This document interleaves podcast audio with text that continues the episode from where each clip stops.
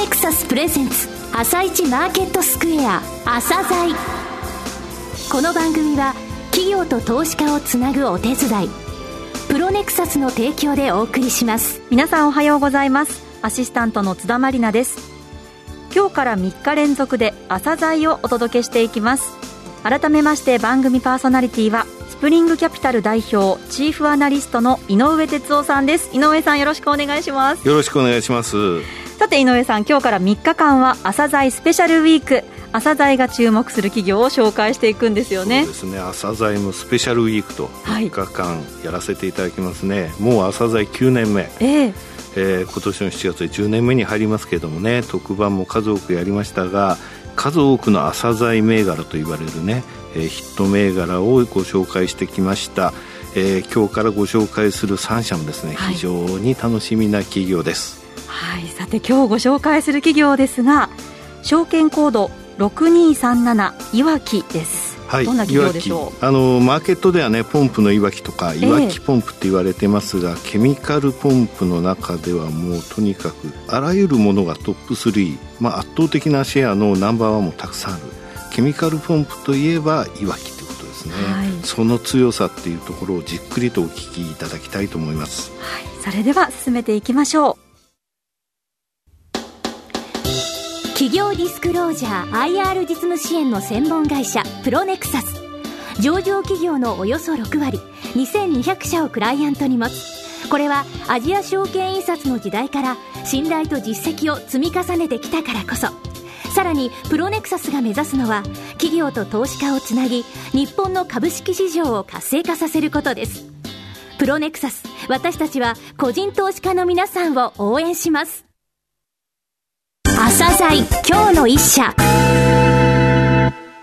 本日は証券コード6237東証一部上場の株式会社岩木さんをご紹介いたします。お話しいただきますのは代表取締役社長藤中茂さんです。本日はよろしくお願いします。よろしくお願いしますケミカルポンプのメーカーさんですが、はい、えー、簡単にですねえー、事業内容と会社の自己紹介ですね、お願いします。はい、設立は1956年で、設立当初はビーカーとかフラスコなどを実験室や研究所に販売している商社でした。当時、セールスの現場行きますと、はい、酸性の強い化学薬液を移送するというニーズが、まあ、非常に多いにもかかわらず、うん、なかなかいい国産のポンプがないということで、はいえー、ポンプの開発に着手して、えー、1959年からケミカルポンプの製造販売を始めております。そのあのケミカルポンプですね、こちらのご説明もお願いできますか？はい、液体を送る機械のポンプなんですけれども、はい、この送る液体が水ではなくて化学薬液いわゆるケミカルを専門的に送るポンプですので、ケミカルポンプというふうに呼ばれております。はい、えー、事業内容としましては、ポンプ製造販売するだけではなくて、うん、えー、ポンプを最適な状態に制御するコントローラーや、はい液体の状況を検出するための各種センサーなど、いわゆる流体制御機器も当社の製品ラインナップでは揃えておりまして、うん、これらの機器をお客様のご要望によって、まあ、一式の装置として組み上げまして、なるほどえー、自動化や省力化を備えた生産設備の一部として、使っていただくということもございます。なるほど。えー、当社の製品群、まあ、ものづくりにとってはなくてはならない、えー、裏方の機械でございまして、うんはい、当社の経営理念であります。えー、常に最前線で産業を支え社会の発展と人々の幸福に寄与する。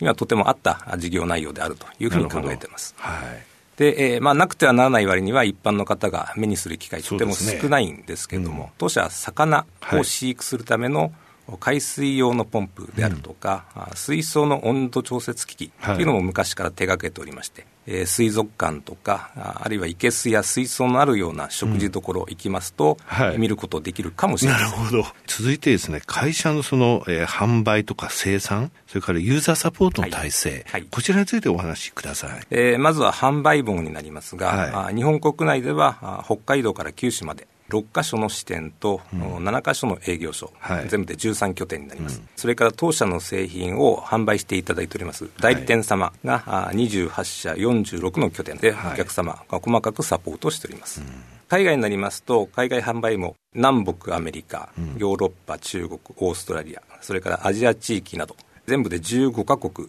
21社と、まあ、こちらも数多い拠点で、はい、お客様、なるべく密着して、えー、販売、サービスネットワークを構築をしております。連結の売上比率で言いますと、うん、ここ数年は、あ大体日本国内が大体6割、はい、えー、海外4割というのがあ最近の構成になっております。さて、生産の体制はどうなってます？はい、えー、生産体制では、あ日本国内に2つの工場がありまして、えー、1つはあ主に大型の製品作っております埼玉工場、はい、これは埼玉県の狭山市にございます。はい。それから主に小型の製品を作っているのが、三春工場、えー、福島県三春町にございます。はい、えー、2つの工場とも多品種少量生産でございまして、年間の生産能力は、まあ、大体80万台になります。さて、海外での生産はどういうはい、えー、ノックダウン生産、なるほど。えー、いわゆる日本から使用部品を送り込んで現地で作ると。いうことでございまして、海外5か国で、まあ、生産と在庫の効率化でありますとか、そ、ね。うん、それから納期、製品納期の短縮化に努めております。なるほど、えー、日本国内だけでなく、世界規模で、えー、生産、販売、サポート体制を構築しているということですね、はい、これが当社の特徴、あるいは強みであるというふうに考えています。うんはいさて、あの、事業領域とですね、あの、製品ラインナップ、えこちらについても教えてください。はい。冒頭、化学薬液を送るのはケミカルポンプだと申し上げましたが、はい、分かりやすいところですと、硫酸とか塩酸とか、はいうん、まあ、一般的な金属を溶かしてしまうような薬、薬液になりますので、はい、えー、液体と触れる部品っていうのは、耐食性の高い、うん、えー、エンジニアリングプラスチックや、えー、セラミックスでできております。なるほど。はい。まあ、万が一液が漏れて、人の肌に触れてしまうと、まあ、大変な事故になりかねないということで、うんはい。えー、液体を漏らさない、はい。えー、技術や安全性、品質の確保というのには、うん、最大限の注意を払っております。えー、また、ただ、化学薬液送ればいいというものではございませんで、はい、えー、それぞれの業界に応じまして、まあ、ポンプの精度、や温度対応であったり、うん、それから、まあ、わずかの粒子のゴミも出さない、はい、非常にクリーン度が求められる、等々、さまざ、まな要求に応えているというのがケミカルポンプという機械になります。はい、で、えー、続いてこのポンプの使われ方になるんですけれども、えー、大きく2つ分かれておりまして、えー、1つは、まあ、主に小型の製品になりますが、うんお客様の装置の中に組み込まれるという使われ方が一つ、えそれからもう一つ、これは主には大型の製品になりますけれども、はい、薬品工場や化学プラントの中に据え付けられて使われる使われ方、うん、これが2つ目の使われ方になります。で、10年ぐらい前はですね、はい、えー、当社の製品の使われ方の説明で、えー、イワシから半導体という言い方をしておりました。うん、で、これはあの、漁船に搭載されて、えー、まあ、小魚と海水を一緒に移送するポンプ。なるほど。はい、えー、から、まあ、からというとちょっと失礼なんですけれども、いいはい、えー、半導体を製造するためのポンプまでという意味でございまして。最近のコピーがケチャップからエコロジー。そうです、ね、これはどういうことですか、えーと、ケチャップの製造、まあ、食品の製造から環境保全、うん、あるいは再生可能エネルギーとか、ね、そうですね、そういったところでも使われるということです。またいちごからスーパーコンピューター。はい。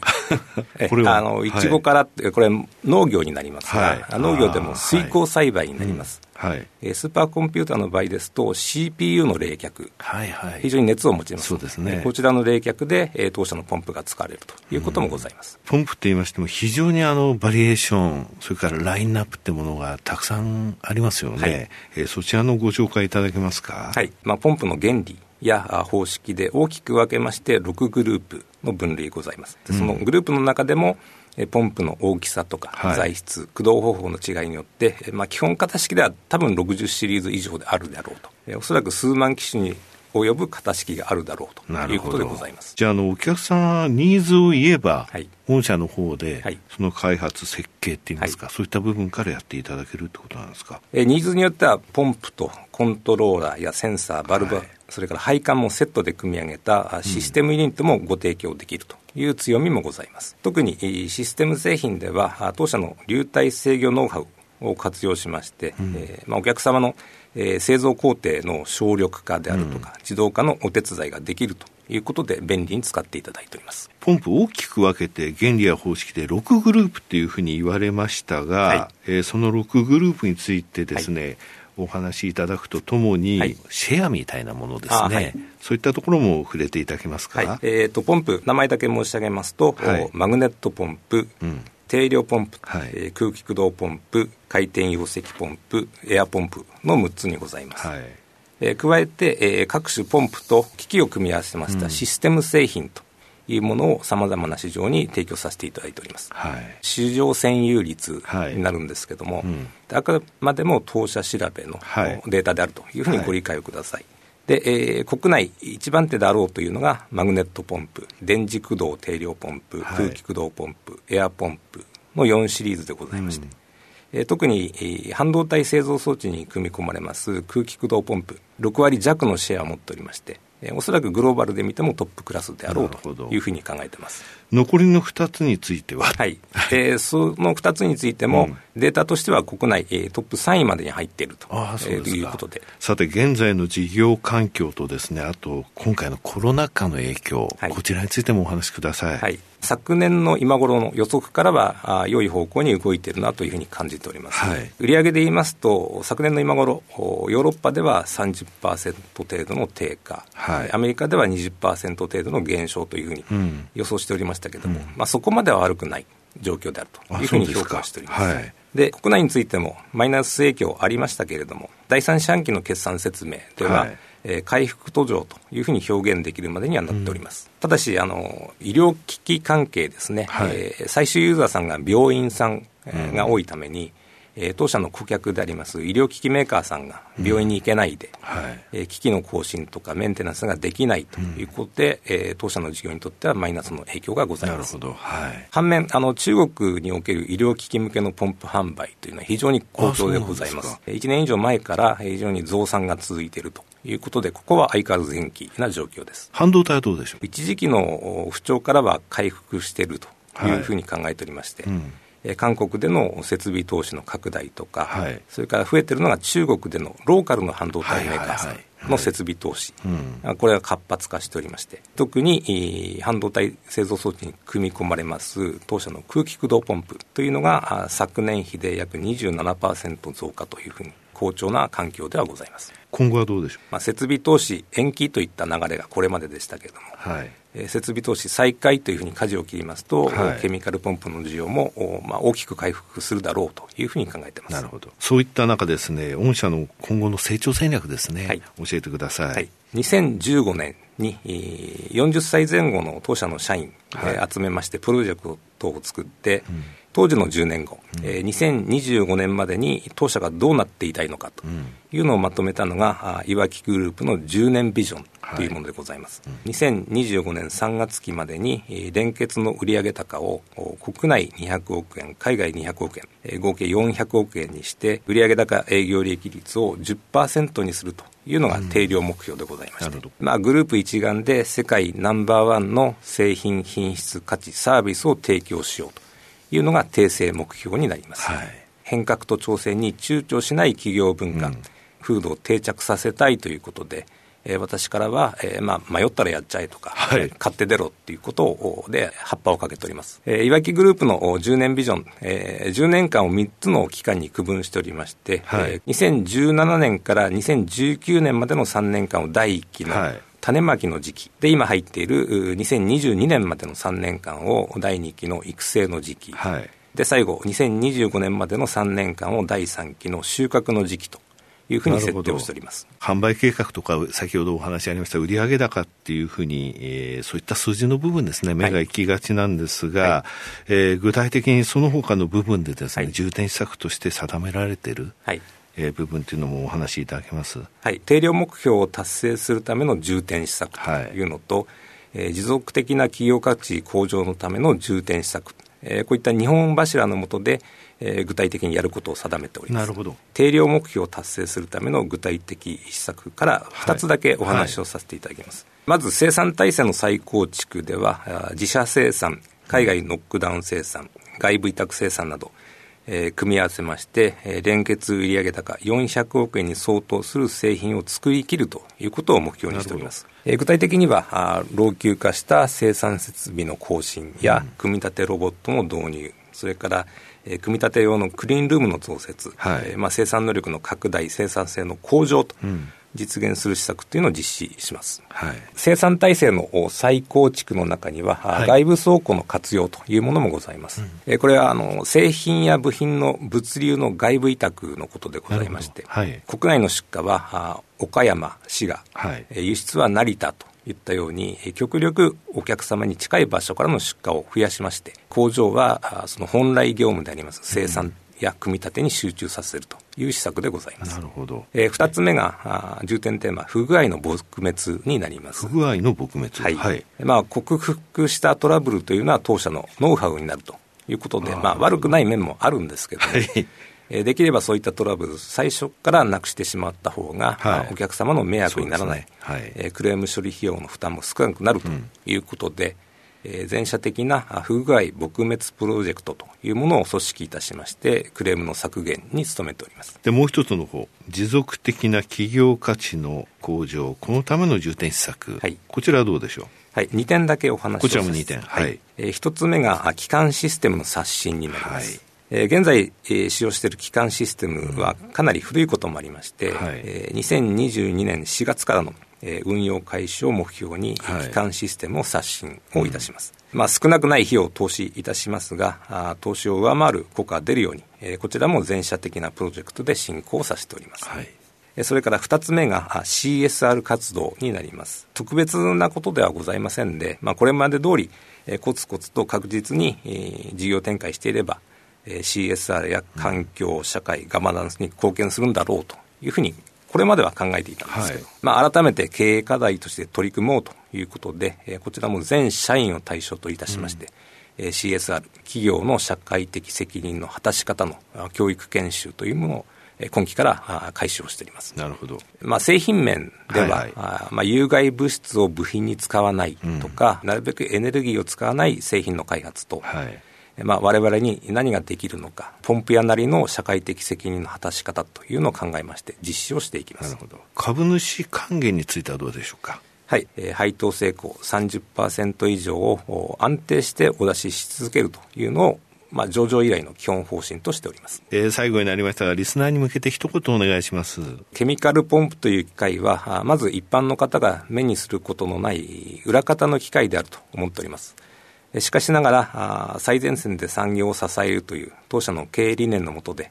世の中になくてはならない会社でありたいという、まあ、熱い思いの社員が多い会社でございます。昨今の新型コロナウイルス感染の拡大、収束するのか、先行き不透明な状況ではございますけれども、株式会社いわきへのご理解のほどよろしくお願いいたします。藤永さん、本日はどうもありがとうございました。ありがとうございました。今日ご紹介した企業はいわきでした。今日のいわきは動画でのオリジナルバージョンが本日中に番組ホームページでご覧いただけるようになります。こちらもお楽しみに。ぜひチェックしてみてください。さて番組もそろそろお別れのお時間です。明日の8時40分からも朝鮮スペシャルウィーク2日目。証券コード4881ファンペップが登場します。ここでスペシャルプレゼントのお知らせです。朝鮮スペシャルウィークに登場するいわきからステンレスボトルを10名様コプロホールディングスからフリクションペンと清川社長の共著仕事の流儀をセットで10名様プロネクサスからダイナモライトを10名様ラジオ日経クオカード1000円分を10名様です。番組の感想などをお書き添えの上番組ホームページからご応募ください。締め切りは3月10日です。たくさんのご応募お待ちしております。それでは明日の朝鮮8時40分からもお聞き逃しなくここまでのお相手は井上哲夫と須田まりなでしたこの番組は企業と投資家をつなぐお手伝いプロネクサスの提供でお送りしました。